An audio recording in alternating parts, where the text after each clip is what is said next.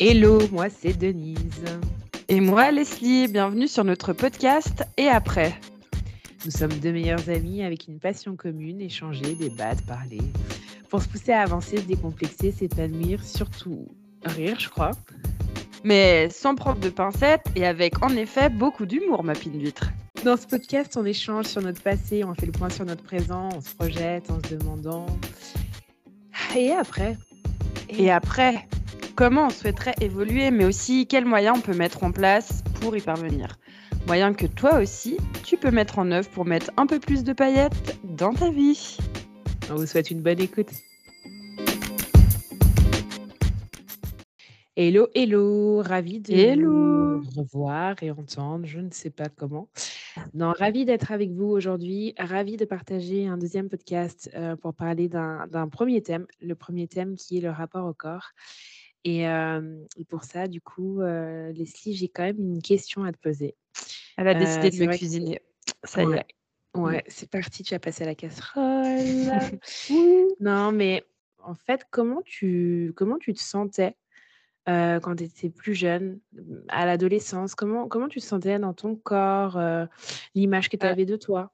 Alors moi, j'ai vraiment ce souvenir au collège, genre de, de, malaise total dans mon corps, genre vraiment de ne pas savoir quoi faire de, de moi, tu vois. J'étais assez grande, enfin, je ne suis pas non plus immense, genre je fais 1m74, mais je pense que j'ai grandi plus vite que la plupart des gens, donc je me suis assez vite voûtée. Et après, aucune notion de style, euh, de mode. Enfin, j'étais complètement déconnectée, quoi.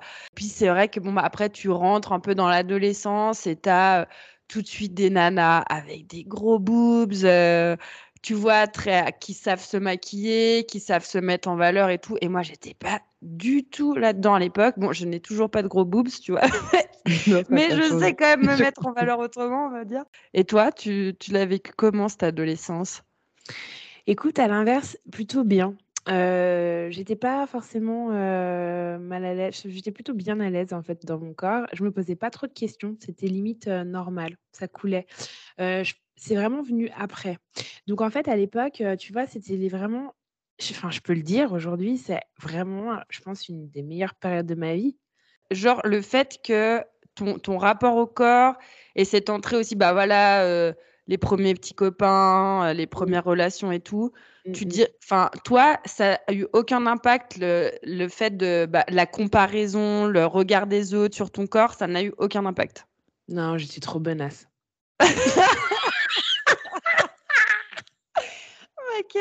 Non, mais la vérité, j'étais trop bonasse. Hein. Je rigole. Non, mais on sait que t'es hyper bonasse de ça, mais la question. Non, mais vraiment, j'ai mis mes formes. Alors, si j'avais un complexe, euh, étant quand même dans une société où on est vachement sur euh, les modèles, tu vois. Euh, ouais. Je sais ce que tu vas dire. Que ça soit tapis rouge, que ça soit mannequin, que ça soit, tu vois, filiforme. C'est vrai qu'à cet âge-là, c'était peut-être complexant d'être musclé, tu vois. Ouais.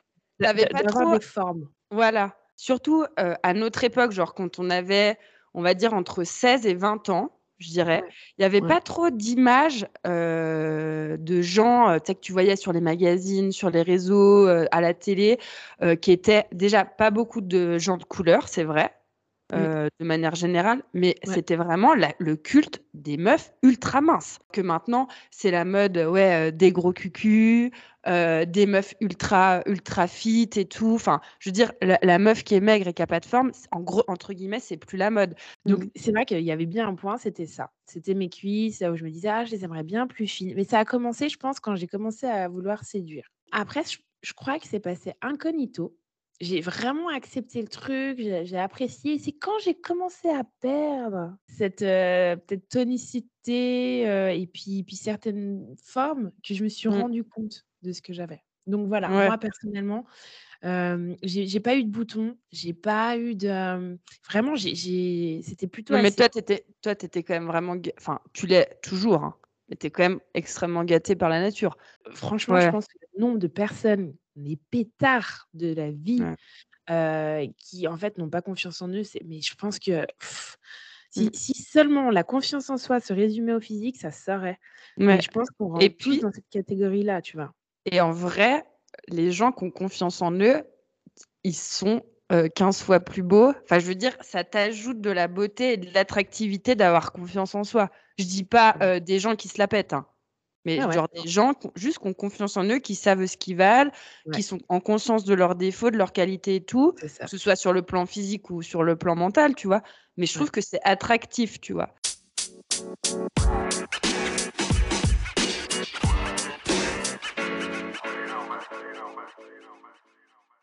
Moi, je pense qu'on a assez, heu, parlé de comment on se sentait, heu, avant et des problématiques qu'on avait pu avoir ou pas, vu que toi, tout avait l'air d'aller plutôt pas mal dans ta Ouais. vie, heu, vis-à-vis de ça, en tout cas. Maintenant, j'aimerais peut-être plus qu'on qu'on parle de comment on se sent aujourd'hui. Ouais. Tu veux que je commence? Allez. En fait, en Ouais. devenant maman, tu vois, Ouais. heu, c'est là que tout a commencé. En devenant maman, en fait, heu, tu tu bah, tu prends du poids, hein, tu te prends du poids pour une magnifique, heu, bah, pour un magnifique événement, en fait, pour un bébé, hein, que tu vas nourrir et tout ça. Il y a cette phase où, en gros, tu tu sais que tu as pris du poids et c'est OK. Et puis, il y a la phase où tu te dis: «J'ai envie de m'y remettre parce que, ben, j'ai envie de me réapproprier mon corps». Mais je pense que c'est, en fait, la première fois que je m'appropriais mon corps. Ça a été après la grossesse. C'est incroyable que pour toi, tu dises que là, ça a été un énorme shift pour toi, parce que moi, ce que j'ai noté qui a été le plus gros shift pour moi dans dans mon rapport avec mon corps, c'est ça en effet été la grossesse. Mmh.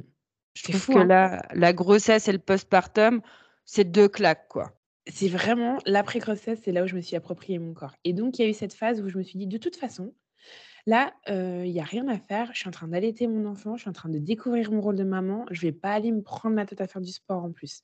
Après, il y a eu un espèce de ras-le-bol, heu, au moment où tu sais, tu, après 4 mois, 4-5 mois d'allaitement, où tu sens que tu perds tu sais, quand tu commences à perdre du poids, Mmh. que tu recommences à rentrer dans ta vie active aussi Mmh. Ouais. et que du coup, tu dois remettre aussi tes fringues, tu vois? Ah Et ouais. que tu sens que tu es un peu serré, heu. De toute façon, je trouve qu'il y a un engrenage qui se fait quand tu re-rentres dans la vie Ouais. active qui fait que tu as envie de bouger. Ah mais Et donc ouf.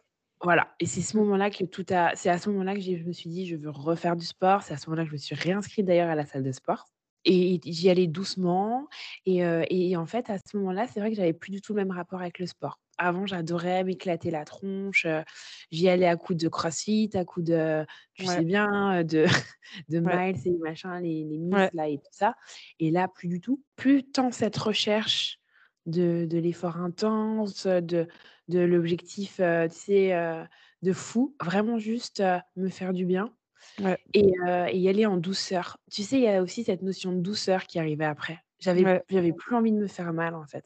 Franchement, on on va se dire les choses, telles qu'elles sont. Je crois que quand tu as vécu une grossesse et un accouchement et un postpartum, ton corps, tu le vois différemment, mais tu as aussi un niveau de respect pour ton corps. Tu as créé un être humain pendant 9 mois. Ensuite, tu as accouché. Alors les femmes qui ont accouché, vous savez de quoi je parle. C'est quand même le plus gros effort physique que tu vas faire dans ta vie, OK? Et après ça, tu es responsable pour la survie d'un être humain pendant, heu, bon, bah, tout dépend de combien de temps tu fais tu fais ton allaitement, mais je veux dire donc là, tu vois ton corps différemment. Tu te dis: «Mais c'est un truc de fou ce que je suis capable de faire». Je me suis jamais, heu, en fait, flagellée comme j'avais pu me flageller pendant des années avant, me dire: «J'ai envie d'être plus musclée, j'ai envie d'être plus mince, machin». Je me suis juste dit: comme tu l'as dit, j'ai envie de retrouver mon corps, de me ressentir bien, mais j'étais plus dans l'objectif. Objectif tel poids, objectif, heu, perdre tant de calories, heu, pendant une séance et tout, mais c'était l'objectif, faire du bien, faire du bien à mon corps, me muscler pour me sentir bien, pour bien vieillir et tout. Typiquement, je suis pas du tout dans cette position encore. Je je pense que le travail que tu as fait, toi, en en remerciant ton corps, en disant: «Putain, tu es tu es une bombe, tu es une bête», j'y suis pas encore. Moi, franchement, je me suis jamais sentie autant puissante qu'après, heu, mes 2 accouchements. C'est-à-dire que là, après avoir accouché les 2 fois, mais ce sentiment, mais de de de surpuissance, de dire: «Mais là, ça. personne ne pourra jamais plus me critiquer sur mon corps et même si tu me critiques, mais mon pauvre, mais je t'écouterai pas». Si attention, attention, je dis pas qu'il Il y a pas des trucs chez moi qui m'insupportent. Les rides, euh, la cellulite, euh, le cucu qui tombe, euh, voilà. Je veux dire Non, mais ça, je pense que c'est en vrai, c'est une fatalité, heu.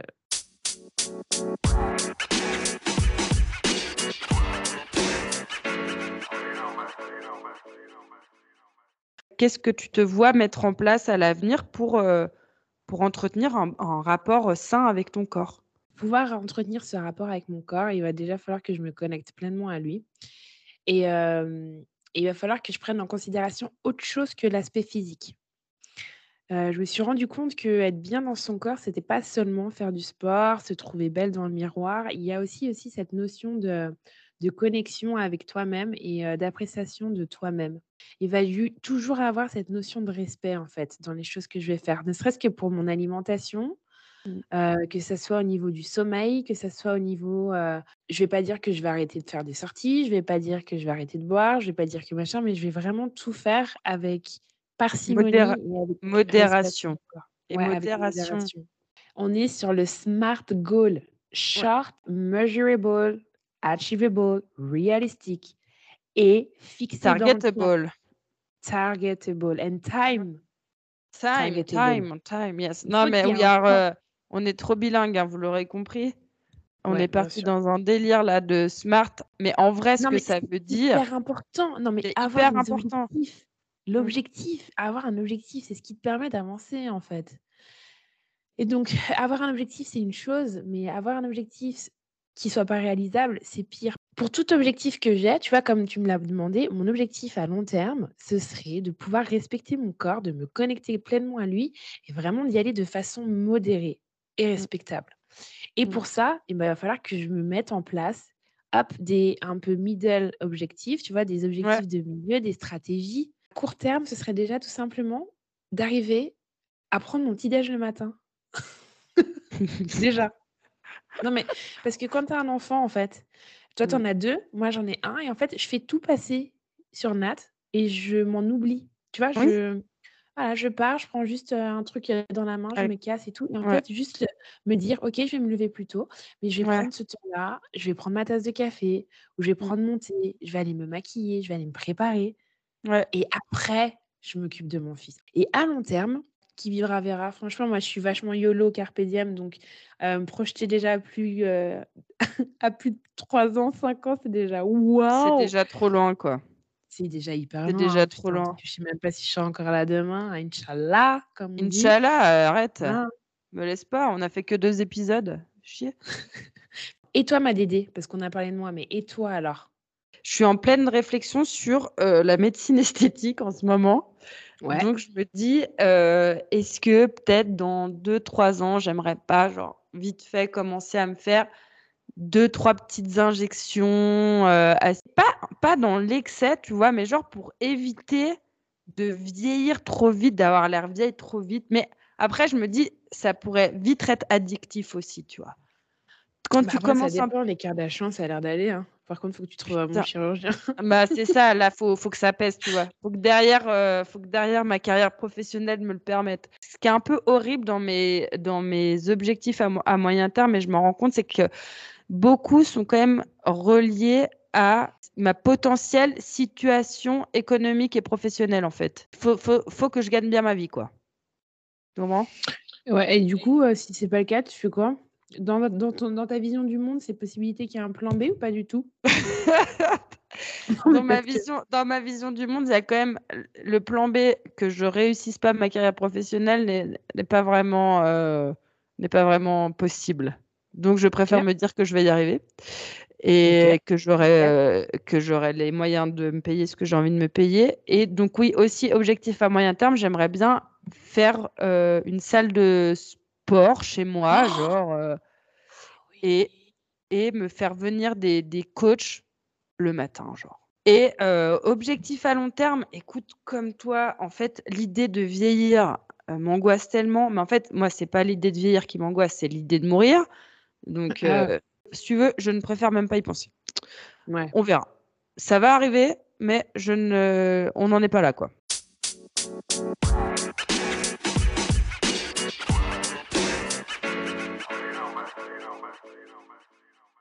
Je pense qu'un jour, on va faire un podcast sur euh, les outils, mais tu sais, euh, de coach, Mmh.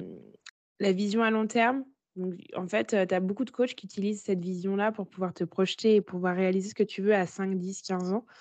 Mmh. Filles et les garçons, parce que s'il y a des filles et des garçons qui nous écoutent, finalement, peu importe où vous êtes, en fonction de là où vous voulez aller, imaginez-le vraiment bien. Soyez clair et précis dans, la vision des choses que vous voulez pour votre vie. Et, automatiquement, en fait, le cerveau va mettre en place des, stratégies pour pouvoir y arriver. Mais pour ça, il faut vraiment arriver à visualiser. À partir du moment où on se fixe un objectif flou, bah, du coup, le chemin sera complètement boueux. Quoi. Donc, c'est très, très important de vraiment avoir une vision très, très claire. S'il y a quelque chose que vous voulez vraiment, mais vraiment, hein, aller jusqu'au petit détail et même aller jusqu'à ressentir ce que vous pourriez ressentir une fois que vous l'avez. Et vraiment, là, vous enclenchez déjà le, Mais boulot. en gros, fake it till you make it. Genre, vraiment, moi, ça, c'est un truc que je recommande. C'est si tu, en gros, si tu as envie d'avoir confiance en toi, fais comme si tu étais genre cette bonasse ou ce, ce mec hyper, hyper euh, successful et tout. Genre. Fais, fais genre, fais genre, fais genre. Et au bout mmh, d'un moment, ton cerveau, il va, il va, il va s'éduquer en fait à penser comme la mmh personne que tu as envie de devenir. Exactement. Là, on a je pense qu'on a donné un bel outil. Mmh euh, un bel outil et puis euh, vous pouvez taper sur internet euh, la manifestation, l'intention, vous pouvez parler de, c'est de la physique quantique ça en fait. On n'a rien inventé, non. Walloupiness. on n'a rien inventé. Et puis, ok, on est, personne est né en aimant le sport, je pense. Enfin, peut-être que oui, genre Mbappé, certainement, mais il y a plein de gens. Ça. Oui, mais toi, Denise, ok, mais moi, par exemple, je suis pas née physiquement. Ouais, ça, je confirme. je, revois encore ma, ma prof de, de, CM2 se foutre de ma gueule sur comment je courais. Donc vraiment. je te revois aussi encore à ton premier cours de body step. J'ai jamais aimé le step, je trouve ça absolument à chier. Mais ce n'est pas de ma faute. Mon Dieu, c'est incroyable. Merci euh, d'ailleurs. Mais non, mais pour dire, c'est quand même important d'avoir un minimum d'activité physique. Ok? Et il y a tellement, il y a tellement de, de, possibilités que arrêtez de vous donner des excuses, juste bougez un peu votre cul, quoi. Et ça va vous faire du bien. Et je terminerai sur ça. J'appelle ça le triangle d'or. Ok? Oh putain, ça rigole plus. J'appelle ça le triangle d'or. Corps, âme, cœur, donc âme slash cœur et esprit. Et posez-vous toujours cette question, comment vous nourrissez votre corps, comment vous nourrissez votre cœur et votre âme et comment vous nourrissez votre esprit? Le corps, ça va être par l'alimentation. Le cœur et l'âme, ça va être par euh, vos émotions. Et l'esprit, ça va être par euh, bah, tout ce qui va être euh, culturel, comment vous allez, euh, si vous allez bouffer du TikTok ou si vous allez bouffer des livres. Euh, c'est bien toi qui dis ça. ouais.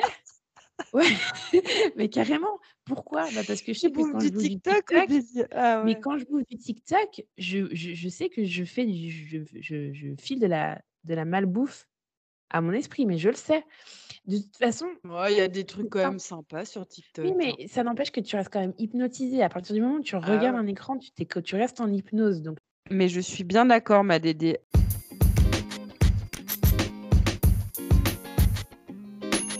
Sur ce, euh, écoutez, je pense qu'on va vous souhaiter une, euh, une belle journée, un bon podcast. Euh, une bonne soirée si vous nous écoutez le soir, peut-être. Dans votre bonne journée, bonne matinée, bonne, soirée. Je valide. Euh, on se retrouve lundi prochain pour un nouvel épisode.